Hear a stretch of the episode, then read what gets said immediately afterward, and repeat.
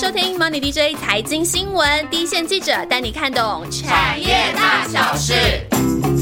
Hello，我是燕翔。上一集自动化的结尾，我们就有预告，今天会有一堆的冷门珍珠股，还有一个非常冷门，但是非常非常值得大家关注的产业跟大家分享。虽然我们最后，我们上一集的结束是结束在五月天的演唱会，不过 这不是我们的重点，我们重点真的是要介绍下集的冷门珍珠股了。再把再把银纸欢迎出来。Hello，我是银纸，又见面了。不过我们还是要不能不提，不能完全不提两大龙头今年的业绩目标了，还是稍微讲一下吧。好。就是上集是用雅德克跟上银开头嘛，那今天也一样，就先讲这两家公司。因为雅德克它是电机机械股的股王，叶翔有提到说，它就是唯一十千金中非电子的千元的股股呃股王。对，那它也是自动化关键零组件的代表厂商。先讲一下它的业绩，它去年的 EPS 超过三十元，好像很棒，可是跟二零二一年比。二零二一年是三十三点六七元，所以它是下滑的。那下滑的原因，大家也应该也都知道，就是因为中国去年是风控，可是公司今年已经喊出说产业重回上升循环，而且他们自己的表现会优于产业的平均，所以今年也给出了营收双位数成长的这个目标。那我们可以换算一下，就是雅德克去年的合并营收大概是折合新台币两百六十亿元。如果它气动元件是双位数的成长，再加上说它已经切入了线性滑轨这个新业务，今年的营收我们就是抓可以。挑战三百亿元的大关好了，哦，三百亿是一个蛮重要的 milestone，对，等于今年又创新高，然后又是一个新的关关卡嘛。那上银呢？上银是传动元件的大厂，它去年的营收是两百九十亿元，就是有一点可惜没有碰到三百亿。可是因为它今年是觉得上半年的营收要成长的难度比较高。但下半年有机会回升，所以它全年的营收公司是先给出一个持平的看法。持平的话，那就是跟去年差不多两百九十亿元呐。那刚刚有提到说雅德克今年会挑战三百亿元嘛，所以这样算起来的话，等于雅德克今年的营收就有机会。超车上瘾哇！这个讲出来又是让这个这个这个节这个桥段又格外的精彩哦。他们不管在不管是在那个线性滑轨的竞争，或是营收的竞争，两阶都两个厂商都是一个追一个一个跑，一个追一个跑，这样对，好像就有点肉搏战哦。但虽然这样讲起来，好像觉得哎，大家会觉得上银今年的成长比较弱，但是我个人是还蛮看好上银的发展潜力的，因为如果你从产品面来看的话。提到刚才提到说上银它有线性滑轨跟滚珠螺杆这个这些产品嘛，然后上虽然有大家会觉得说雅德克进来会有点紧张，但公司其实也不是坐在那边没事做啊，它里面也持续在强化这个线性滑轨跟滚珠螺杆这个产品线，包括它会导入一些智慧的感测功能，就是装一些声测啊，然后你可以在工厂导入这个智慧制造的功能，他们已经有拉了很多的设备厂去结盟了。那除了这一块的核心的产品之外，它其实这几年在机器人啊，还有它旗下有一些转投资在做线性马达、驱动器，然后还有他自己也推出用在高阶的工具机，就是五轴加工机的这个回转工作台。其实这些产品大家可能听会觉得有点陌生，但是就姑且听一下，因为我也觉得也很难讲清楚。但我因为太先进了，郑教授都无法解释清楚。就是大家可以自己 Google 一下，或是对平常在可能再多多看看，因为这些产品算是你这样听就可以知道它是比较有。前瞻性的布局，然后还有之前有提到说他已经去切这个车用的滚珠螺杆，这些都是朝向未来的产品，所以你会觉得说这家公司一直都在看向未来，然后一直在布局未来。那这个东西是很难的，尤其是这几年其实景气不好，但他们其实很多东西它还是持续在购。那再来就讲一下说市场面呢，我是觉得说，因为其实大家都知道贸易战跟地缘政治是这几年。比较干扰企业的一块，大家可是大家也都会默默的走出来，会理清头绪嘛，所以也都已经开始有意识去分散市场了，这件事情是大家都做的啊。但是上银他自己本身在全球的销售布局本来就很完整，所以其实它每个市场都已经分散开来，然后在欧洲啊、美洲、日本其实也都有不错的斩获，整个看起来我会觉得这家公司的成长或者是说前景其实是可以期待的。其实两家的策略不太一样啊。就雅德克的话，它其实在制程管理啊，或者销售端，它其实有它的优势，所以它其实呢，在呃市占率的成长，或者是说切入别人的呃切入别人的领域上面呢，去拿到比较多的 share game 这件事情上，它其实这几年做的非常的好。那上银呢，其实不断的推出新的产品，看向一些比较前瞻的领域。那其实呢，它能维持这样子的龙头地位呢，其实也有跟它自己的研发能力啊，或者说它自己的那个产业的前瞻性是有很大的关系的。不过呢，这两家厂商都是这么大的厂商，在夹杀的情况之下，银子真的还能帮我们讲出利基小厂他们有什么夹缝生存的空间？好，刚才讲到是大厂的策略嘛，那小厂也有小厂的生存之道啊。我们现在就进入今天比较重要，就是冷门股的部分了。可以下个音乐吗？后置，就是其实去年真的是蛮难熬的一年，因为自动化产业真的就不好嘛，然后就一直听到一些不好的消息，然后而且。这个产业去年下半年比上半上半年还差，这是很少见的状况，所以大家都觉得说，哎，到底怎么样？可是其实你如果默默在看这个产业的人，会发现这几年还是持续有一些很有潜力的公司去进入资本市场。像去年就有一家是五月上市的公司，叫台湾精锐，然后它的股号是四五八三，这家公司就很有来头。那它做的东西叫做行星精密行星减速机，就我也就简单介绍介绍。绍一下，讲的每个都很高端。嗯，对，简单来说，这个东西就算是一个传动的装置啊，所以你可以把它想象成是上瘾的同业，只是说他们两个做的东西当然不一样。那这个东西怎么用呢？它就是装在马达跟这个设备中间。然后它是怎么用？就是马达在运作的时候，马达的转速高，可是扭力小。那你透过这个减速机去传动啊，就可以把这个转速降下来，提高扭力，等于就是增加马达的运作效率。所以，呃，可以这样想，因为它做的是刚才讲到是减速机的用途，那它做的是精密行星减速机，这个东西是。用在精度要求更高的四伏马达，就完了，又是一个又要解释的词。但是我就想说跳过四伏马达，大家自己查。那简单来说，四伏马达通常会用在很大一块用在机器人嘛，所以你就会把这个行星减速机想成是机器人的关键零组件。这样想就知道说它的用量或是市场的潜力有多大。然后再来讲一下，这刚才讲的是产品，再来讲一下市场的竞争的结构。那减速机这种东西听起来就很高大上啊，所以一定又是德国跟日本厂商的天下。那的确过去是这样，所以台湾精锐又是直接跟日本跟德国大厂对打。可是它真的也是蛮强的，因为他们其实也是花了蛮长的时间在做这个制成的垂直整合。而且要讲到它这几年有一个地利，就是台湾其实这几年供应链并没有受到疫情有太大的影响。那它的竞争同业可能在日本或德国就比较有有制造就比较受影响，所以它这几年就趁机把它在欧美的这个市场的渗透率拉升，然后公司其实这几年看到像机器人啊，或是一些呃精密制造这些新兴的应用，也是持续在蓬勃发展，所以他是认为他们这块他们做这个行星减速机的市场未来是会加速成长的。精密行星减速机听起来就是一个很高端，跟它的精锐听起来整个名字就是不谋而合。对，所以听起来就是一家很。精准的公司，精精实的公司，对，非常的厉害。然后这家公司真的比较冷门，因为它五月挂牌的时候刚好景气就往下了，所以大家好像就突然也对这个产业有点失去兴趣。其实是可以看的。还有另外一个比较有趣的题材，就是虽然它是做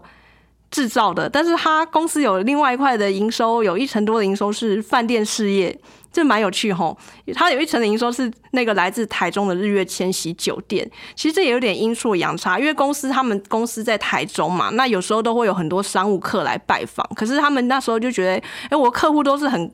国际级的客户，可是如果来拜访你，让他去一些比较一般的饭店，好像这样有点不好意思。那刚好他们就有一个因缘巧合的机会，有机会就买下这家。台中日月千禧酒店，它也是很高端的，就服务服务顶级客户的。对，它是台中第一家国际五星级的饭店，所以因为这样的关系，反正它的营收有一成是饭店事业。那公司有提到说，这个日月千禧去年十二月营收已经回到这近三年的高点，然后今年是可以转亏为盈，然后因为饭店的毛利率又比制造还高，所以等于说对他今年的获利也是有帮助的。也就是说，在传统的本业这个传动装置上面呢，虽然它有大厂，不过事实上它上面有很多的小零件，关键的零组件，其实台湾有些厂商做的蛮厉害的。就刚刚是刚刚银子不断的提到的行星减速机。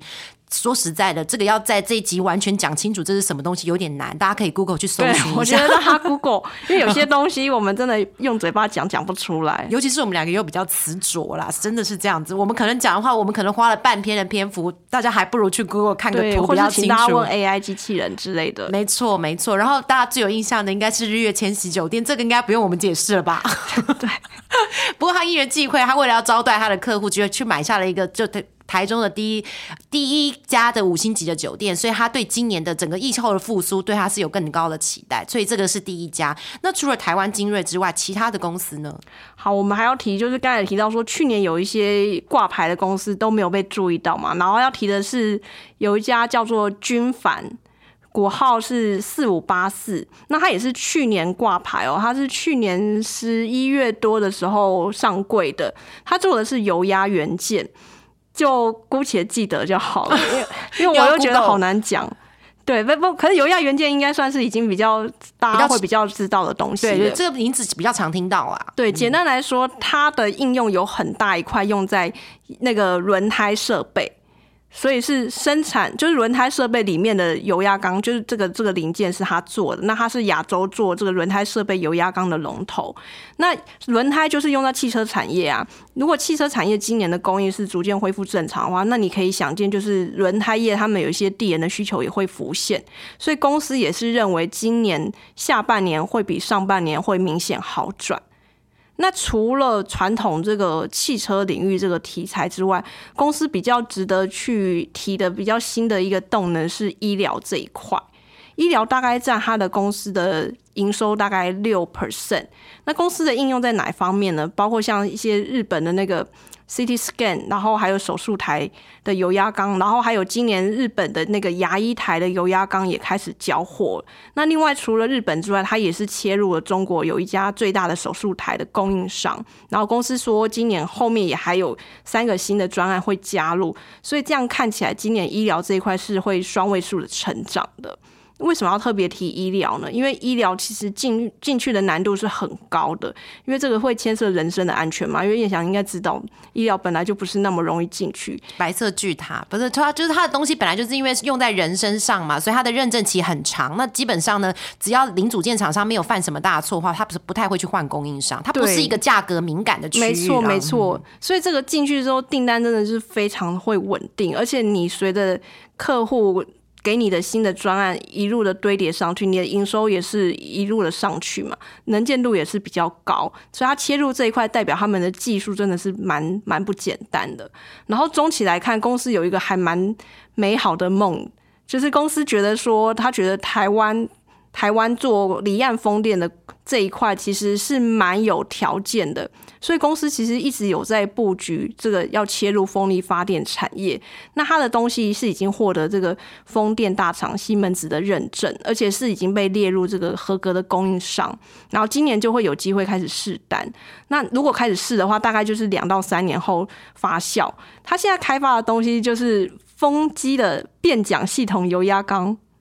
可以讲变桨系统，对对，大家可以自己去查。反正这个东西是用在风扇叶片蛮关键的一个东西。然后，如果我们简单用现在国产化每年用一点五吉瓦这个装置容量去估的话，大概每年就是可能台湾要装一百多只风机嘛。那如果换算成它这个油压缸的订单，大概就是一年可能七千五百万到一亿元。可是这只是算国内嘛，公司其实是比较看好的是，如果台湾这个离岸风电的产业聚落成型之后，未来这个潜在庞大的外销需求。军凡这家公司以它的资本规模来说的话，它真的是创新应用一棒接一棒的公司。哎，从从传统的这个轮胎的油压缸开始，然后一直到医疗，然后现在又开始卡位在风电这个市场。这个公司其实我觉得它的潜力跟它的这个发展研发的投入，其实是蛮值得听众关注。对，所以其实刚刚讲到的台湾军精锐跟军凡，去年他们挂牌，我觉得都是有备而来啦。只是市场可能去年的产业太冷，还没有那么被看见。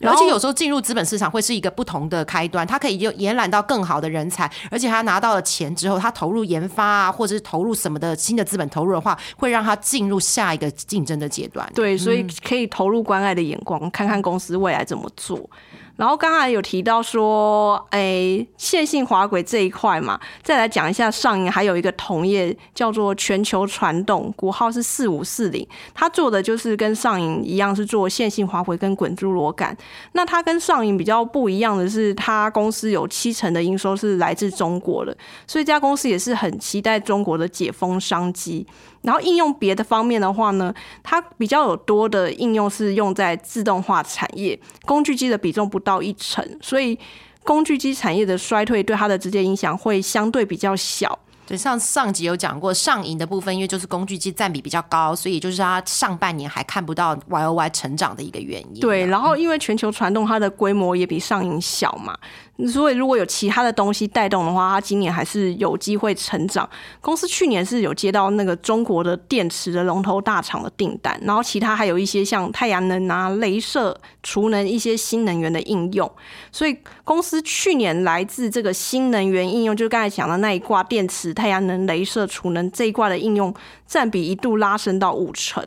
那公司是认为，其实今年整个看新能源的订单还是会持续成长，可是它占它营收最大的自动化这一块，今年也会回升，所以新能源的比重会降下来。但因为自动化也成长，新能源也成长，所以它今年其实是公司是有设定一个双位数成长的营收目标。这个看起来其实就比上一强蛮多的了。对，因为规模也比较小啦，比较有机会在市场里面可能找到一些新的东西就上去。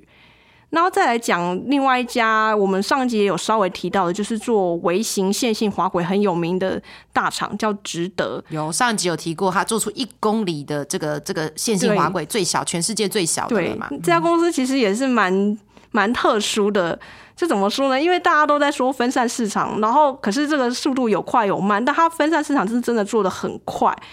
它去年中国的市场的占比就已经掉到不到两成哦。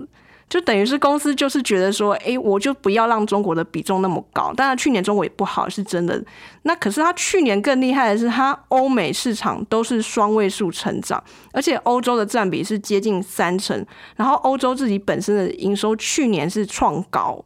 所以等于欧洲就直接取代中国市场，变变成它单一最大的市场。然后他去年还有一些成功从日本同业拿到市占率，就在欧洲有很多的这种机会，就是他等于说，哎，趁机可能日本供应链有些问题，或是说怎么样，他就去抢人家的市占率，然后在欧洲有拿到电动车相关的应用。那所以公司今年也会持续 follow 去年那样的做法，就是持续去加速这个欧美的成长。然后他下半年台南有他的他台南有个树谷厂嘛，树谷厂的二期就要加入生产了。他公司也是规划要切入一个新产品，就是滚珠螺杆，因为他以前是比较没有做这一块的。等于说他在欧美市场也在开始了 share game 这样子的故事了嘛，然后开始他的那个风险市场已经分开始比较分散了，欧美市场进入了一个比较高速的成长期，变得值得也让大家开始很期待他今年的营运成长也是比同业来的更乐观。对，所以就是去年虽然感觉产业不太好，但是大家其实都有默默在做一些转型跟一些努力。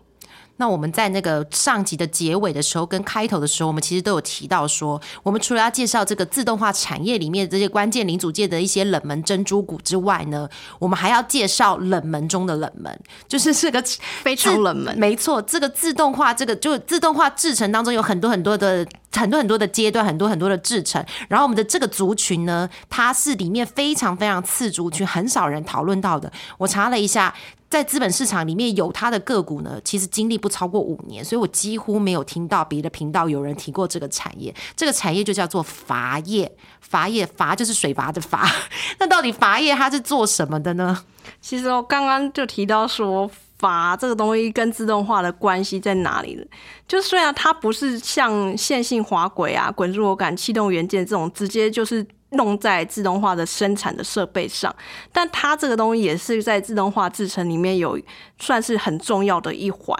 先讲一下阀，它主要的功能大概有三大项，一个就是开关，那这就很好理解嘛，就是水龙头的开开关关，然后再来是控制跟阻断。那控制呢，就是控制流体的进出量。阻断就是说我把它整个切断，然后避避免说流体去倒流。这个应用呢，大家可以。举呃，可以想象一下，应该说我们举半导体为例好了啦。比如说半导体可能在制程中会用到一些特殊的气体啊、化学液体啊，那所以你制程中你一定会需要做一些流体的控制，还有防止一些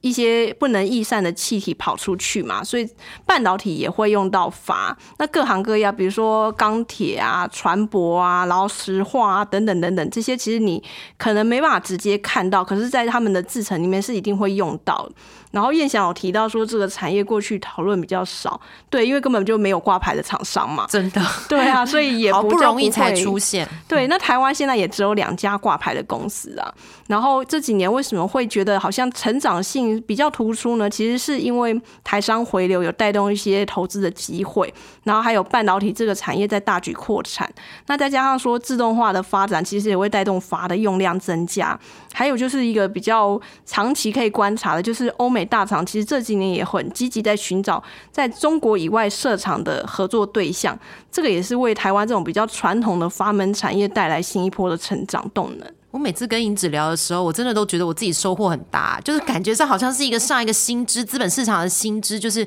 真的完全没有人在讨论的产业，我从银子口中都会听着他讲的头头是道。然后因为你讲阀业，所以我也去上网看了一下这个相关的影片。事实上，大家一看阀，大家就知道说阀为什么这么重要。尤其是刚刚你提到的半导体的制程嘛，它其实控制多少的液体或者气体的进入，这个必须是非常非常精准的。所以的阀业就不只是开关而已，它可能控制它的流量这个部分就一它其实就有含很高的一个技术能量了。然后刚刚银子又提嘛。因为资本市场为什么会很少讨论？因为只有两家公司，那两家公司呢，挂牌的历史比较悠久的呢，到今年也还不超过五年。那基本上来说呢，进入资本市场在三年以内的公司是大家会认为它是新股，不会有人讨论的。即更何况又没有同业。不过他看到了很多很多的一些新的机会啦。那不过呢，这个阀业这两家公司是不是需要帮我们再特别介绍一下？好，我们先讲就是第一家挂牌的节流阀业，它的股号四五八零。虽然是新挂牌，但是其实也真的就是不到五年。可可是这家公司其实是历史非常的悠久。如果是这个产业的人一定知道，因为它是国内做蝶阀的龙头大厂。蝶是蝴蝶的蝶，蝶阀我们就不解释了。我们又后来又看了一下，对我们本来想问银子说这个部分要不要帮听众解释一下？真的在 Google 上你看那个影片，你就知道蝶阀是什么样子的概念。对，好，所以大家自己去看结论。然后我们跳到 会不会觉得我们好像有点太简便了？不过我说真的，我因为我们真的都是文主人了，我们讲的真的太笨了，实在是很难讲出什么，无法栩栩如生。不过你看那个影片，你大概就知道它的设计的概念上还是一样是传统阀的概念。不过因为它需要去控制，就刚刚我们讲前面讲的，它需要去控制一些呃气体流体或者什么的流量的时候，它它所以它设计必须非常的精准啊。这家公司哈，其实一直都还蛮稳的啦。它挂牌前营运就很稳定，那挂牌后其实也每年都有缴出大概 EPS 都赚七八块，嗯，其实蛮会赚钱的公司。对，所以真的是没有被大家发掘的好公司。为什么它公司可以这么稳呢？因为它其实有五成的营收是来自内销市场，然后尤其是这个石化业，大概就占它营收四成了。所以像过去三年大家都在讲说什么贸易战啊、疫情啊，可是这公司好像就是你会觉得好像在另外一个时空，因为它的营收获利还是稳定的成。成长啊，然后去年的营收还创新高哎，今年他们公司是也是说从前三个月的接单看起来是有机会跟去年一样吃稳高档。然后再来讲一下，它这几年也有一个新的题材啦，就是这个船舶业的进展。船舶大概现在占它的营收大概一成多。那这几年的成长是因为其实船舶有一些生态跟环保法规的要求嘛，所以你船就是必须要进行改装。那可是你要切入船舶业，其实需要一些特殊认证啊，这不是一般的厂商可以拿到，而且时间也比较长嘛。那节流阀业算是亚洲很少数有取得这个船用叠阀认证的厂商，所以它是有吃到这一块商机的。而且因为它其实在这个领域做了也蛮久了，所以国内很多有名的这个造船厂也都是它的，它也都是这些厂商的供应商。那市场也在看它这个国建国造的这个商机。对，大家有一之前有听过我们的节目，也知道，其实船业其实也是环保产这几年的环保法规提提高的程度确实也很大。然后这个也是整个啊要造新船里面一个很重要的一个议题哦。那刚好刚刚银子又提到说，其实它船用的叠阀业是更少人进入的一个市场，它几乎是亚洲真的非常非常少数有能力做出这样子的厂商，所以它未来在这一块新市场的成长也非常值得期待。那这个行业现在比较可以看，是因为现在不是只有一家嘛，有两家，两家我们比较好聊。对 对，终于是一个产业，而不是单一公司了。就是到底谁来陪他？就是有一家去年十一月上柜的公司，叫做静点。静点是股号我没写。故进就是进步的进，然后点呢就是典范的点，对不对？然后进点这家公司，我来帮大家补充一下它的股号，它的股号是六八四三，对，六八四三，它跟。呃，节流阀业做的东西有一点点不一样，它的规模也比较小。可是简单来说，它是做专门做控制阀的立基厂商啦。然后它就是公司一开始就定位是比较高端的市场。它什么叫高端市场呢？就是这个东西的应用要是在那种非常极度严苛的生产环境，像是极高温啊、极低温或是什么高压的环境。那公司也有锁定一个很重点的市场，就是美国，因为他们觉得说美国目前是在打造他们的半导体的供应链嘛。然后还有就是说，可能过去几年他们有一些像德州大停电的事件，二零二一年那个时候就是开始有一些能源转型的议题出现，所以他们也有去切这个燃气电厂的商机。那刚才提到说，其实近点的规模不大，可是他们为什么会有这样的机机会去切入呢？一块就是说，其实美国他们那时候德州大电大电呃德州大停电事件之后，因为德州的电力的供应是跟美国的电力供应是独独独立的嘛，所以他们这个停电之后，其实他们会发现说，呃，长期来看，他们的电力系统是非常的老旧的，那他们必须要赶快去强化这一块，因为你如果冬天没有电的话，真的是会非常的危险，对，因为这这这几年就是夏天越来越热，冬天越来越冷。对，所以它等于说有这样的一个电力系统改造的契机，然后去切入，那它的产品又是适合用到超高温跟超高压的环境，所以等于说跟当地的那个业者就是有一拍而合，就说哎，这个东西就是他们要的。那再加上说，其实。发电业他们为了提高效率，有一个趋势就是他们对于这个压力跟温度的设定，就是整个环境的那个压力跟温度的设定会越来越高，所以也是很适合近年去切入。那就会觉得说，哎，以前这一块他做的东西可能是很高端，然后比较小的市场，现在好像就稍微有一点点的量出来。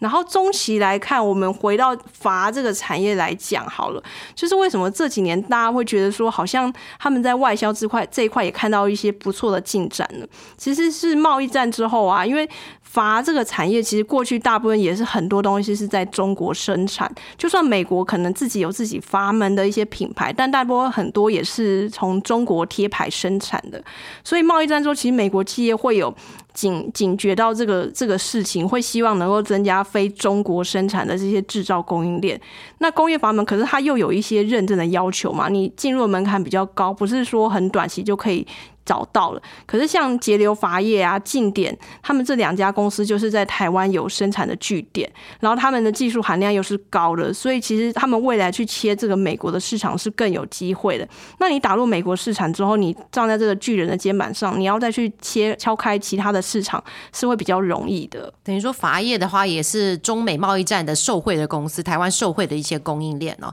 那这集引指呢，这个郑教授他其实非常非常的有诚意哦，冷门股他提了非常多有。利基的公司今年其实都会业绩都还会持续的成长，甚至有机会创高的。那这几家公司就包括我再帮大家整理一下，包括股票代号四五八三的台湾精锐，大家记住了，就是台中它有投资 台中日月千禧酒店，没错。四五八四的君凡就做的是油压元件，那四五四零的全球传动，它是等于说是上银的同业，不过因为它市占率还比较小，所以它有成长的，还有成长的议题。那你一五九七的值得呢？它做的你们大家就记住是最小微型。的线性螺杆，对不对？线性滑线性滑轨，对对对。然后最后哇，这个真的对我来说也是很大的挑战。那最后一段讲的，这就是还很新的阀业，两家代表的公司包括节流阀业。股票代号四五八零，还有近点六八四三两家公司呢，今年的业绩呢，至少都会还是会在历史高档的附近，或者是有机会再创高。那它各自拥有的题材呢，包括这个船舶业在环保生规的需求之下，还有国建国造的题材。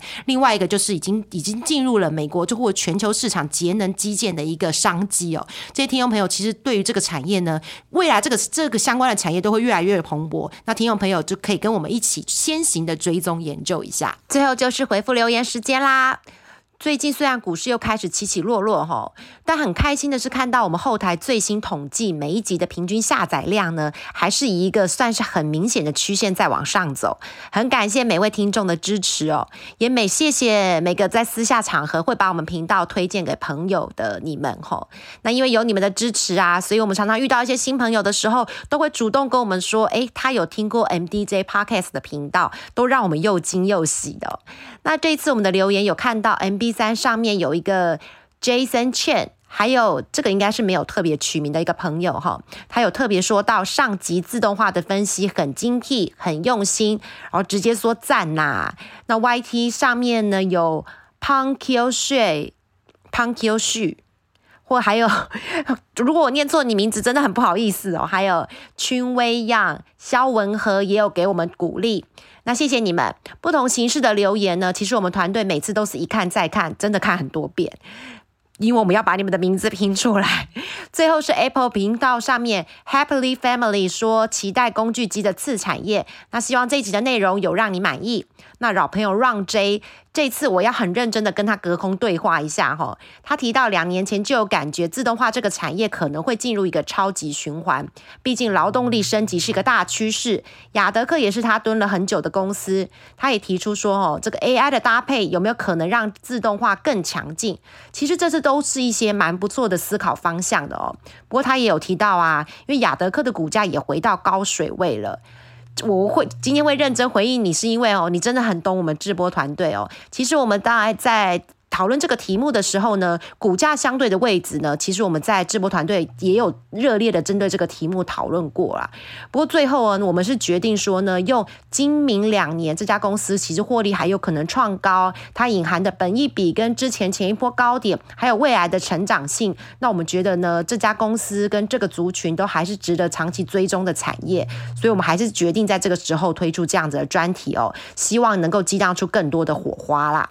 那当然，我们接受各个各个大朋友给我们的意见，觉得我们的题目直播的方向跟你们想的方向，或者是你们还想知道的题目，我们都很希望你们再多给我们一些留言，再多给我们一些回应哦。那最后就恭喜每次都有抢到演唱会的听众，诶，怎么会收到一个这么莫名其妙的点？没关系啦，有听到有听这两集节目的人，应该都知道我们在说什么吧？先这样喽，那就下次见，拜拜。